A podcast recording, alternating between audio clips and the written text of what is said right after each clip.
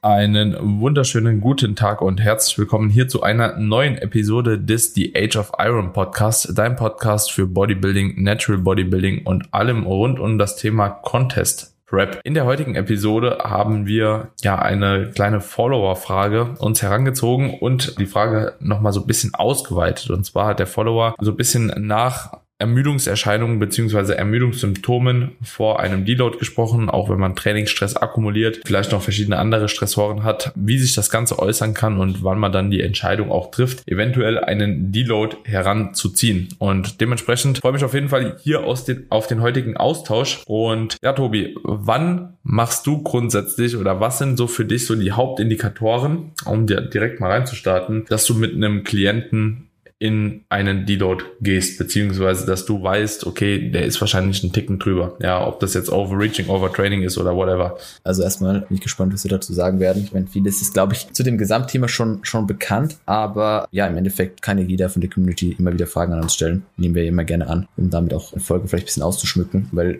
nicht auf jede Frage lässt sich ja schnell mal antworten. Ja. Äh, ansonsten äh, zu deiner Frage jetzt. Ich denke, es ist wichtig, dass man sich im Klaren darüber ist, dass man lieber ein bisschen zu früh deloadet als zu spät, weil ich denke, es ist eigentlich nicht erstrebenswert, den Körper an einen Punkt zu bringen, ja, wo man einfach krank wird, wo man, wo man extrem lethargisch ist oder sich vielleicht auch sogar verletzt, dass man, dass man an diesen Punkt herantrainiert. Hm. Ich denke, den kriegt man mit genügend Erfahrung, sowohl von Coaching-Seite als auch von Klientenseite, in Kombination natürlich im Laufe der Zusammenarbeit raus, wann das für die Person oder wo der Punkt erreicht ist, wo die Person kurz davor steht, ja, an dieser, an dieser Kippe zu sein, wo du eigentlich schon drüber bist. Hm. Und ich bin dann, wie gesagt, eher der Meinung, dass es Sinn macht, ein bisschen bisschen zu früh zu deloaden als, als zu spät.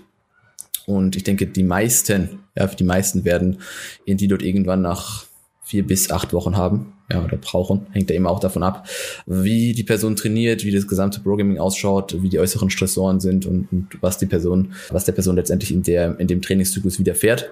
Aber so die Hauptindikatoren sind einfach Lethargie, Leistungsabfall, vielleicht schlechterer Schlaf, weniger Appetit und vielleicht auch so ein bisschen kleine Niggles Pains, also ein Zwicken mhm. äh, in Bewegungen, äh, was sich vielleicht immer wieder gegen Ende vom Zyklus äußert, wo dann recht schnell klar wird, okay, wir sind jetzt eh wieder in diesem Zeitfenster, weil ich weiß nicht, wie es bei dir bei Kunden ist, aber ich habe keine Kunden, die mal eine, einmal vier Wochen trainieren, dann einmal acht, dann einmal sieben, dann einmal sechs, sondern wenn sich ein Kunde auf eine Zykluslänge eingeschossen hat, so plus minus, dann kann das mal eine Woche mehr sein, es kann mal eine Woche weniger sein, aber das werden in der Regel keine drei, vier, fünf Wochen mehr oder weniger sein. Ja. Und wenn man dann sich in diesem Zeitfenster auffällt, dann ist es, denke ich, auch einfach, einfach klar so sagen, okay, wir dealen jetzt. Und wenn der Kunde dann mal im Check-in sagt, hey, ich fühle mich noch so fit, viel fitter als sonst zu dem Zeitpunkt im, im Zyklus, ja, dann machen wir halt eine halbe Woche mehr, aber viel mhm. mehr, wie gesagt, halte ich dann für eher weniger sinnvoll. Und zwei Tage später kickt dann die Ermüdung wieder richtig rein und man wünscht sich doch den Deload genommen zu haben. Richtig, ja. genau. Wenn du mal dann so zwei Einheiten on top machst, deswegen sage ich auch dazu, sag mal bitte nach drei Einheiten, wie es dir geht. Mhm. Und auf einmal heißt es dann, ah ja, ist jetzt doch schon, doch schon ziemlich arg. Wir machen doch besser die Pause.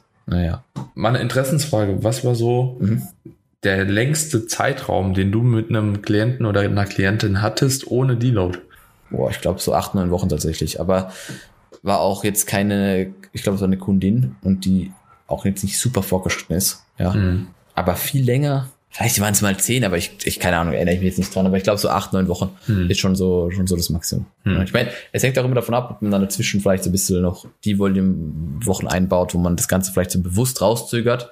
Also Trainingsphasen, in denen du weniger machst, aber trotzdem halt trainierst, hart trainierst. Mhm. Aber ja, ich glaube sowas. Bei dir? Ich habe jetzt aktuell tatsächlich einen in der Post-Comp, also Thomas, liebe Grüße gehen raus. Der ist jetzt in der mhm. zwölften Woche. So, und der macht halt dauerhaft Fortschritte.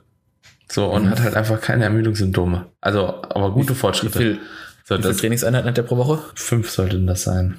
Okay. Vier, vier, vier, ich denke gerade vier oder fünf, aber es ist also es genau. ist wirklich, also sowas habe ich auch noch nicht erlebt, weil normalerweise entweder ist ja so, dass du dann sagen kannst, okay, vielleicht hast du halt eben zu wenig Trainingsstress tendenziell, mhm. passt aber auch wieder nicht mit den Fortschritten zusammen, die die ganze Zeit passieren. Mhm. Weißt du? Also so, ich glaube tatsächlich, dass beispielsweise jetzt bei Thomas oder so in dieser Post-Competition-Phase, wo die meisten eigentlich noch ziemlich angeschlagen sind, bei dem die Recovery halt so gut vorangeht und auch dauerhaft vorangeht, wo immer wieder halt eben wahrscheinlich so das ein oder andere Symptom der Diät reduziert wird, der aber auch keine passiven Strukturen beziehungsweise Probleme an passiven Strukturen hat, so dass man das halt eben wirklich lange pushen kann. Also er hat zwei On, ein Off, ein On, ein Off, zwei On, ein Off, ein On, ein Off. Mhm. Ja, also sechs Trainingseinheiten auf zehn Tage. Ja, finde es trotzdem äh, sehr, sehr bemerkenswert, weil es war vorher halt eben auch noch nie so. Der war schon immer jemand, der schon deutlich länger pushen konnte, aber sonst kenne ich das auch tatsächlich nur von Trainingsanfängern. Aber wenn du dir, wie gesagt, so diesen Progress so von der ersten auf die letzte Woche und auch währenddessen anschaust, die sind halt dauerhaft halt eben wirklich so signifikante Fortschritte so, dass wir uns jetzt auch so nach achte, neunte, zehnte und elfte Woche halt jedes Mal entschlossen haben, so es macht halt keinen Sinn, den Deload halt einzubauen, nur um Deload einzubauen und es macht auch keinen Sinn, das Volumen zu erhöhen, wenn die Fortschritte halt eben so sind. Also es ist schon sehr, sehr spannend, weil der trainiert auch alles gegen Null. Ne? Also mhm, da ist jetzt auch nicht mehr viel so, wo man sagen kann, keine Ahnung, kann sich relative Intensität man auch anpassen halt. Ne? Mhm. Also es ist schon spannend, so wie das unterschiedlich ist. Absolut. Ich denke, äh, was du gerade eben gesagt hast, mit dem Hauptsache Deload zu machen, dem Deload wegen, ist eh, eh ein, ein, ein Punkt, den, den darf man eigentlich genauso wenig also auf das darf man sich genauso wenig verlassen, wie äh, eben halt jetzt zu sagen, ich muss pushen, pushen, pushen, pushen, ja aber ich muss möglichst lange trainieren und muss den Deload rausschieben. Das macht definitiv beides keinen Sinn. Aber ja, ich denke, gerade wenn jetzt eine Person vielleicht auch nicht so viele Einheiten pro Woche hat, dann sind längere Zyklen sicherlich eh logischer, ja, auch wenn die Person schon länger trainiert, härter trainiert. Aber wenn du halt dann ein gewisses Maß pro Mikrozyklus, wie lang auch immer der ist, akkumulierst, dann ja, kannst eben zu längeren oder kürzeren Zyklen kommen. Das sind ja auch Dinge, die viele, glaube ich, nicht verstehen. Die, die gehen halt davon aus, ein Zyklus muss immer genau fünf Wochen sein oder sechs Wochen. Ne? Äh, immer eine Introwoche und dann vier Akkumulationswochen oder so. Ja, ist schön und gut. Wird vielleicht für den Durchschnitt auch funktionieren, aber halt nicht für jeden. Ja. Ja, und ich muss sagen, sind halt auch immer noch, ich hab's mal gerade ausgerechnet, 86 Sätze auf die Woche. Mhm. Also auf die sieben Tage gerechnet, nicht auf die mhm. zehn Tage so. Mhm. Das ist jetzt nicht unbedingt ur viel Volumen, ist aber jetzt auch nicht unbedingt wenig. So, ne? Also das sind ja, wenn du das durch vier Einheiten teilst, plus minus, was er dann 20 haben wird. Pro, 20 pro Sätze pro Session ist jetzt nicht so wenig. Nee. Also. Also ist ungefähr auch das, was ich derzeit, glaube ich, so ungefähr fahre, so und das ermüdet mich schon anders hart. Ja. Also, keine Ahnung, ja. Ja, aber, aber weißt du, wenn er halt einfach jetzt vielleicht außerhalb weniger Stress hat und. Ja, ja, voll, das ist viele, ja auch die Ruhe in Person. Viele Dinge halt einfach, halt auch ja. nailt, weißt du, ich meine, ja, ja, ja. das ist ja auch, hängt auch immer davon ab, also, wie, wie sehr die Leute ihren Schlaf und Essen kontrollieren. Ja, war auch, glaube ich, gefühlt seit den zwölf Wochen halt kein Tag unter achteinhalb Stunden Schlaf halt drin ne? und kein Tag unter Energielevel von drei bis vier, also von fünf. Das ist schon sehr, sehr hart. Kalorien nicht einen Tag im Defizit gewesen, nicht einen Tag die Makros halt eben verschissen, also so groß, dass man sagen kann, du hast was hier verkackt, ne? Und wenn du dann noch als Typ halt relativ entspannt, sage ich mal, bist, gelassen bist, so auch Freude so am Leben hast, ne? Das macht halt schon was mit dir. Das macht dich schon sehr, sehr resistent. Also nichtsdestotrotz, ich finde es wirklich bemerkenswert. Also ich habe auch schon einen Zyklus acht, neun Wochen mal gepusht. Ich habe auch schon zehn Wochen mal gepusht. Ehrlich gesagt war ich aber auch dreimal oder war ich mal drei, vier Tage krank zwischendurch. Kann man auch wieder sagen, ist halt auch irgendwie in gewisser Maße zumindest für die passiven Strukturen nochmal ein Deload. Aber zwölf Wochen ist schon, schon stramm. Das kenne ich sonst auch nur von Trainingsanfängern, die die Intensität noch nicht einschätzen können oder halt eben auch, ja, das einfach noch nicht so richtig handhaben, sage ich jetzt einfach mal. Ne? Also ans Muskelversagen trainieren, wirklich hart reingehen, genug Pausenzeiten nehmen vom nächsten Satz und so weiter. Ja. Ich bin mal gespannt, ob sich das, wenn er jetzt ich meine, Post-Prep-Phase ist sicherlich bald oder. Die, die ist eigentlich schon, also so von der Rate of Gain sind wir zumindest nochmal so, dass es jetzt eigentlich in normalen Maßen nach oben gehen sollte. Also streben jetzt gerade schon so 0,2 Prozent pro Woche, 0,25 an. Wäre wär, wär spannend zu sehen, ob, ob das ganz, also das gleiche Szenario auch irgendwann mitten im Aufbau ja. hätte passieren können. Oder ob die Post-Prep-Phase oder die, die steigenden regenerativen Kapazitäten, die Erholung vom Körper da einfach vielleicht auch noch mit reinspielt. Ja, ich wollte, ich wollte das Beispiel einfach nur mal ganz kurz noch auch mit einbringen, einfach nur, dass die Leute auch sehen. Also ja, es gibt auch Leute tatsächlich, die, die können halt einen Zyklus auch beispielsweise länger pushen und da kommen halt eben solche Ermüdungssymptome, ja, wahrscheinlich einfach deutlich später. Also das bedeutet, wenn ihr jetzt einen Zyklus geplant habt von ursprünglich fünf Wochen, dann könnt ihr den halt eben auch mal auf zehn verlängern, so wenn es eure regenerative Kapazität halt ja zulässt, sage ich mal, ne? Und dann im Nachgang trotzdem nochmal anpassen. So ist jetzt auch gerade bei mir noch so, so, so ein kleiner Zwiespalt. Ich habe auch überlegt, gehe ich jetzt nächsten Zyklus Zyklus hin und passt das dann nochmal an im Hinblick auf die Satzanzahl, Intensität und so. Also Intensität kann sie eh nicht mehr viel äh, rausholen, aber vielleicht die Übungsauswahl auch nochmal einen Ticken mehr, vielleicht auch tatsächlich hier in diesem Szenario in die gedehnte Position auch legen. Da wird sich eventuell vielleicht auch mal anbieten. Aber dann denke ich mir im gleichen Zuge auch, wenn die Fortschritte aber so gegeben sind, macht es eigentlich keinen Sinn. Also ich bin, wie du aber auch gesagt hast, sehr gespannt, ob es überhaupt da in so einem Fall auch nochmal dazu kommt, dass man zwölf Wochen tatsächlich durchpushen kann. Weil, glaube ich, eher weniger, wenn ich ehrlich bin. Ich, ich würde auch sagen, es ist eher fraglich. Ja, ja. Aber es ist spannend, mal gucken, so wie viel Zyklen wir voll kriegen. Vielleicht kriegen wir ja auch einfach bis zur nächsten Zyklus alles in ein, äh, Season, alles in einem Zyklus durch. Das wäre ja schon einfach durchtrainieren ohne die dann bis zur nächsten Prep. Okay. Einfach perfekt, so. Ja, geil.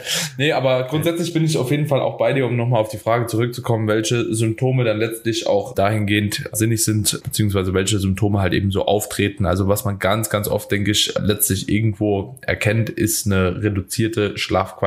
Durch eine reduzierte Schlafqualität auch manchmal auch den Übertrag schon direkt auf eine reduzierte Schlaflänge, was dann auch wieder dazu führt, dass das Energielevel letztlich einfach deutlich niedriger ist. Ja, dass Lethargie so ein bisschen stärker auftritt, dass letzten Endes Stress auch stärker wahrgenommen wird gegen Ende des Zyklus, dass Muskelkater beziehungsweise die muskulären Ermüdungserscheinungen tatsächlich bei demselben Volumen oder nahezu demselben Volumen auch zu höheren ja, Muskelkater führen können. Ja, hat man ja auch relativ oft, dass einem halt eben einfach alles anfängt, irgendwie so ein bisschen weh zu tun. Man fühlt sich halt eben auch einfach mehr frittiert. So vom Kopf her, die Konzentration über den Tag wird geringer. Das ist auch bei mir tatsächlich so ein recht starkes oder recht präsentes Symptom immer. Also so, wenn ich merke, okay, es geht gegen Ende des Deloads, wenn ich beispielsweise meine zwölf Check-ins am Tag mache oder so, merke ich, es fällt mir deutlich schwerer, als jetzt noch so irgendwie frisch recovered nach dem Deload oder inmitten vom Zyklus, weil einfach die Ermüdung halt eben so, so hart reinkickt. So, ich habe auch das Gefühl, halt eben der Bedarf nach Koffein steigt dann natürlich auch irgendwo subjektiv einfach an, ne, weil man dem Ganzen entgegenwirken möchte. Das sind auf jeden Fall so weitere Symptome, die, die omnipräsent sind. Trainingsmotivation finde ich auch ein ganz spannendes Thema. Beispielsweise, ich bin jetzt auch gerade Woche fünf, gestern erste Einheit gehabt und ich habe gestern halt eben auch gar keinen Bock gehabt wieder. Ne, also so, ich stehe im Gym,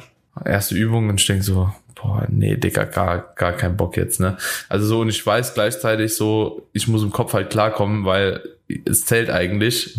Also so, vor allem, wenn du 300 Milligramm Koffein dann gerade getankt hast und gar keinen Bock hast, ist halt ein Problem. Also solltest das dann schon nutzen, weil ansonsten ist es halt eine verschwendete Ressource irgendwo. Ja, fällt einfach halt eben schwerer, sich für Sätze zu motivieren, habe ich so das Gefühl, auch vor schweren Sätzen, vor schweren Lifts, wo du weißt, du hast schon gute Fortschritte gemacht, diese jetzt aber nochmal zu replizieren oder auch noch zu verbessern jo, bedarf einfach halt eben die notwendige Motivation und deswegen ist es meiner Meinung nach auch, das ist auch ein ganz, ganz wichtiger Punkt, finde ich, die Motivation, der Trainingsspaß, der auch nicht zu verachten ist. Wenn man jetzt nicht mehr die Motivation und auch den Trainingsspaß ja mit sich bringt und jetzt nur noch aufgrund Gewohnheit, Routine und Disziplin ins Gym geht, ja, das kann in der Prep ist einer Prep dienlich, weil du musst letzten Endes die Einheiten reinkriegen, so, du musst deine Muskulatur erhalten, aber im Aufbau, finde ich, ist das dann doch auch vielleicht das äh, Zeichen dafür, dass du eventuell doch in nächster Zeit mal einen Deload heranziehen solltest, weil deine Trainingsleistung wahrscheinlich einfach nicht so hoch ist, wie sie sein könnte und zusätzlich wird sie ja auch noch kaschiert durch die Ermüdung, die man sowieso noch akkumuliert hat. Ne?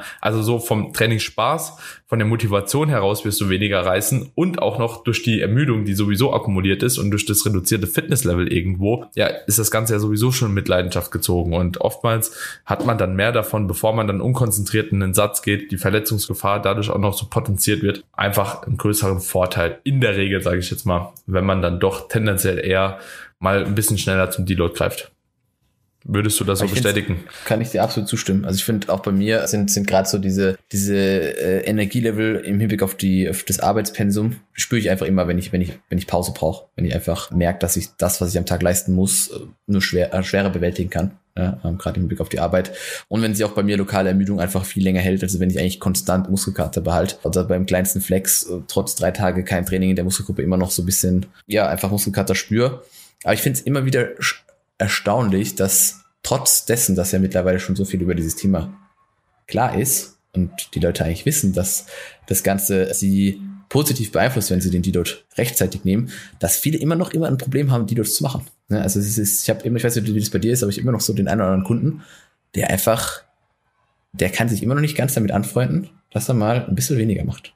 Ich meine, es ist eh geil, wir wollen alle irgendwo pushen, aber Boah, ich sag ehrlich, ich liebe Deloads persönlich halt. Also so, ich ja, also ich ich freue ich also finde ich, find das auch nicht. Ich freue mich auch jedes Mal, wenn ich einen Deload machen kann so und ich also alleine erstens Zeit, ja, also so ich wirklich, ich bin nicht gern drei Stunden im Gym. Sage ich dir ehrlich, so ich bin drei Stunden im Gym, weil ich das machen muss. So zwei Stunden, schön und gut. So Mhm. gehst hin, machst ein Mhm. bisschen deine Einheit und so, hast Spaß, aber irgendwann, also so um besser zu werden, bedarf es ja auch gewissermaßen Anstrengung. So, ne? Ich denke mir immer, Ja. wenn die Einheiten halt anstrengend werden, irgendwann ist es halt auch nicht mehr geil, jede Einheit so am Stück durchzuknüppeln, vor allem wenn die Ermüdung halt auch schon so hoch ist. Und ich bin einfach sehr, sehr froh drum, auch die Leute machen zu können. Aber da hat, das habe ich schon immer nicht verstanden. Ich bin auch froh drum, wenn ich gar nicht ins Gym muss.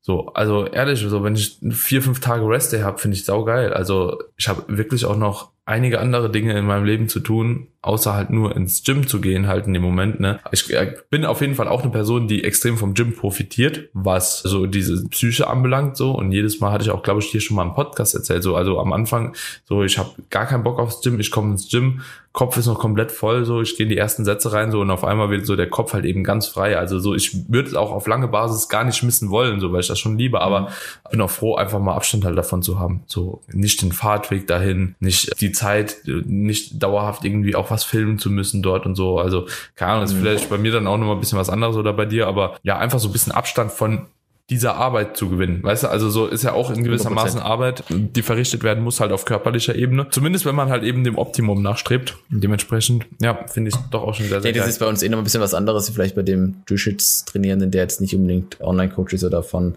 der Fitnessbubble, sag ich mal, abhängig ist und da noch, da noch in, im Gym selbst auch einen gewissen Arbeitsplatz hat, weil ich weiß nicht, wie es bei dir in dem Gym ist, wo du noch trainierst, weil du trainierst auch teilweise im Home-Gym, aber in dem Gym, wo ich halt bin, da sind halt auch mittlerweile, keine Ahnung, zehn Kunden von mir und, und in der Regel sind immer drei bis fünf Leute da, die ich betreue, so. Und du tauschst dich halt mit jedem aus, so. Und das ist ja an sich auch keine schlechte Sache, aber in der Session selbst ist es dann auch immer wieder so ein bisschen Arbeit und, und dann einfach mal vier Tage nicht in diesen, diesen Ort zu müssen, wo du teilweise auch eben Posing machst, Austausch oder filmst, Reels drehst und so weiter und so fort, ist halt schon ein großer Benefit. Jetzt würde ich dich aber mal was fragen, Bro. Würdest du sagen, dass eventuell auch dieses äh, Socializen im Gym, dass das auch tatsächlich ein Indiz, also wenn dir das schwer fällt, dieses Socializen, denkst du, das ist auch ein Indiz dafür, dass man die Leute bräuchte? Weißt du, wie ich meine? glaube ich eher weniger. Weißt ich ja, ich meine? weiß was genau, was du meinst. Also das glaube ich eher weniger. In meinem Fall jetzt, aber kann ich mir gut vorstellen, dass wenn, dass wenn Leute einfach weniger kommunizieren wollen, vielleicht gerade so auf Prep, ist vielleicht auch nochmal ein bisschen was anderes. Ja, aber auf Prep kann ich mir das schon gut vorstellen.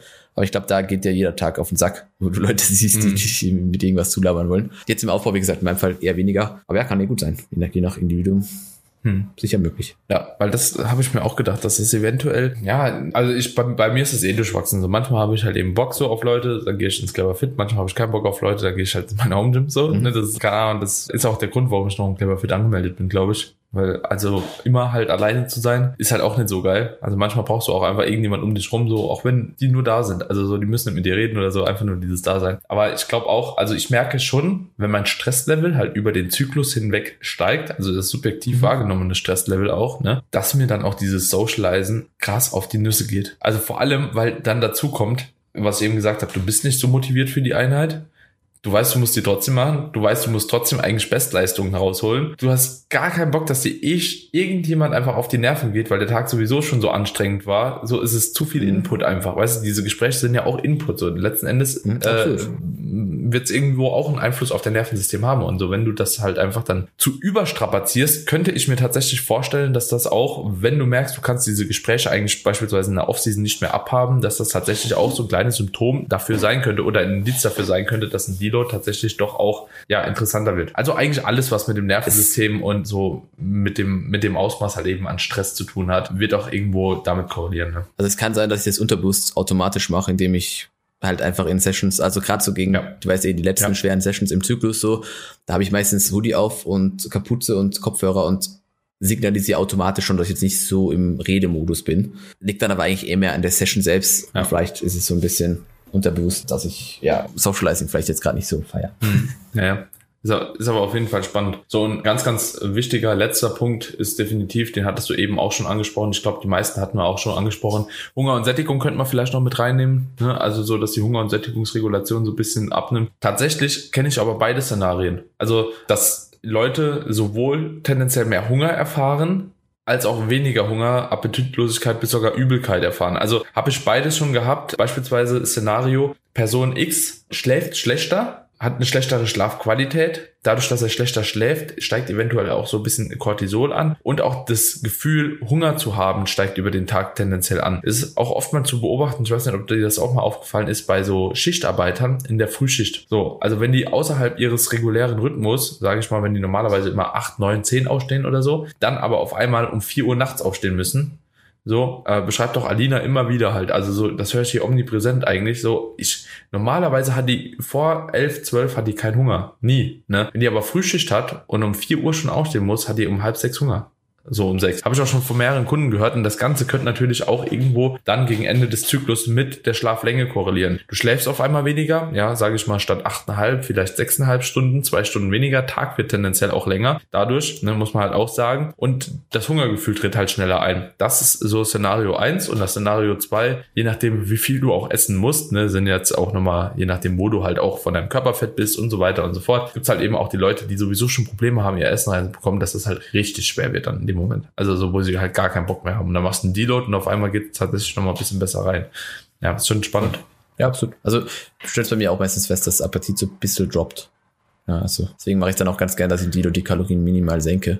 Besser wie Ma macht aber eh Sinn. Ja, genau. Ja, also halt jetzt nicht, nicht zu, zu niedrig, um nicht gut zu recovern, aber dann einfach so ein bisschen, bisschen äh, runter reduzieren. Ja, ich sag halt immer, wenn halt die, die, die, die Schritte beispielsweise gleich gehalten werden so und halt eben der Need eigentlich relativ standardisiert, sage ich jetzt mal, ist und nur das Training weniger wird, je nachdem, ob du komplett Trainingspause machst oder halt eben ein Hybrid fährst oder whatever, so mache ich auch meistens so zwischen 100 und 300 Kalorien, abhängig von der Person weniger halt, ne, zu den Aufbaukalorien halt, so meistens, so, dass man gegen Erhalt irgendwo geht. Obwohl ich auch die ersten beiden Tage ganz gerne noch so, äh, oder manchmal sogar drei im Hinblick auf die Proteinsynthese ganz gerne erhöht lasse. Also, so dass ich halt eben so ein Hybrid mache, äh, solange halt eben Proteinsynthese dahingehend noch stimuliert ist, dass man das halt eben vielleicht noch im Überschuss tendenziell eher mitnimmt, dann ein bisschen runtersenkt. Aber gibt's ja verschiedene Möglichkeiten auch, ne? Und was auch noch ein Symptom ist, definitiv eine reduzierte Libido. Also ist tatsächlich auch noch ein starkes Symptom, dass ihr euch auch in den Kopf rufen könnt. Denn letzten Endes ist ähnlich wie in der Prep. Ne? Du wirst halt lethargischer, du hast halt keinen Bock mehr, dein Nervensystem ist überstrapaziert, du hast ganz anderes im Kopf. Das ist tatsächlich dann auch so ein Symptom dafür, dass du ein bisschen drüber sein könntest. Ne? Also wenn du normalerweise die ganze Zeit so ein geiler Bock bist oder so und dann auf einmal gar keinen Bock mehr hast, könnte eventuell an der angehäuften Ermüdung liegen. ja, gut möglich. Letzter Punkt, passive Strukturen, passive, auch aktive Strukturen teilweise. Ne? Also je nachdem, manch, meistens ist es tatsächlich auch nicht, und das möchte ich auch nochmal hier äußern, ganz viele denken ja auch immer, dass wenn man irgendwo Schmerzen hat, die aktiven und passiven Strukturen dran schuld sind, diese Schmerzen halt zu spüren, aber eigentlich ist es das Nervensystem. In den wenigsten Fällen ist es wirklich eine Verletzung einer Struktur selbst die das Ganze äh, dann ausmacht. Oder zumindest auf langer Basis, ja. Also nehmen wir ein Beispiel, ich habe jetzt extreme Probleme im Unterarm. Also beidseits, so seit drei Monaten. Es wird jetzt aber kein Problem sein von den Unterarmen per se, dass da irgendein Muskel halt entzündet ist oder whatever, sondern das hat sich halt in meinem Schmerzgedächtnis manifestiert wahrscheinlich, ja. Und das Schmerzgedächtnis, das ist nicht ein Muskel, das ist ein Nervensystem, ja. Und deswegen werde ich immer wieder halt eben so einen Schmerz verspüren. Und das müsst ihr halt, halt das müsst ihr euch auch immer wieder so in den Kopf rufen, dass vieles halt eben auch auf das Nervensystem zurückzuführen ist und dementsprechend halt auch das Gespür zwar dort an der Stelle signalisiert wird, aber letztlich halt eben vielleicht nicht unbedingt von der von der Muskulatur, von, von den Gelenken, von den Sehnen ausgeht, sondern halt eben auch vom Nervensystem. Was letzten Endes für die, für die Behandlung keinen Unterschied macht, letztlich erstmal. Also zumindest in dem Zuge, dass du halt trotzdem weniger machen musst. Ne? Also dafür kommt halt auch wieder dann der Deload in Frage. Ja. Ich, ich finde, es, es, es ist dann auch oft so, dass meistens auch diese Kleinigkeiten haben, die da doch eigentlich durch ist. Ne? Also so, wenn dann mal ein paar Tage pausiert wurden oder halt weniger trainiert wurde, dann ist das, hat sich ganz eigentlich gelöst. Ja, Genau. Jo, ich würde sagen, das war's damit. Ja. Falls du noch was hast, let me know. Ansonsten denke ich, haben wir da schon eine ganz gute Palette mit Fallbeispielen auch gebracht. Und ich, denke, man kann echt nochmal erwähnen, dass jeder Follower gerne irgendwelche Fragen durchschreiben kann. Ja. ja. Aber bitte mit der Anmerkung dann auch für den Podcast. Ne? Mhm. So.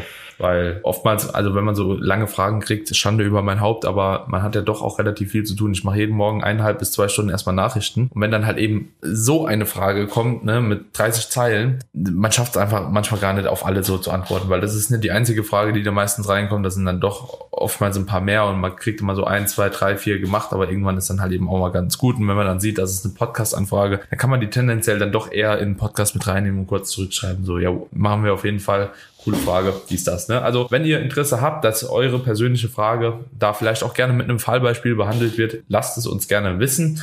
Und ansonsten, Tobi, würde ich sagen, beenden wir die Episode. Und ihr seid natürlich wie immer herzlich eingeladen, eine kleine Bewertung des Podcasts dazulassen, egal wo ihr den Podcast gerade hört. Und natürlich auch gerne eine 5-Sterne-Bewertung dalassen. Alright, meine Freunde, das war's für diese Episode. In diesem Sinne, ciao, ciao. Ciao, ciao.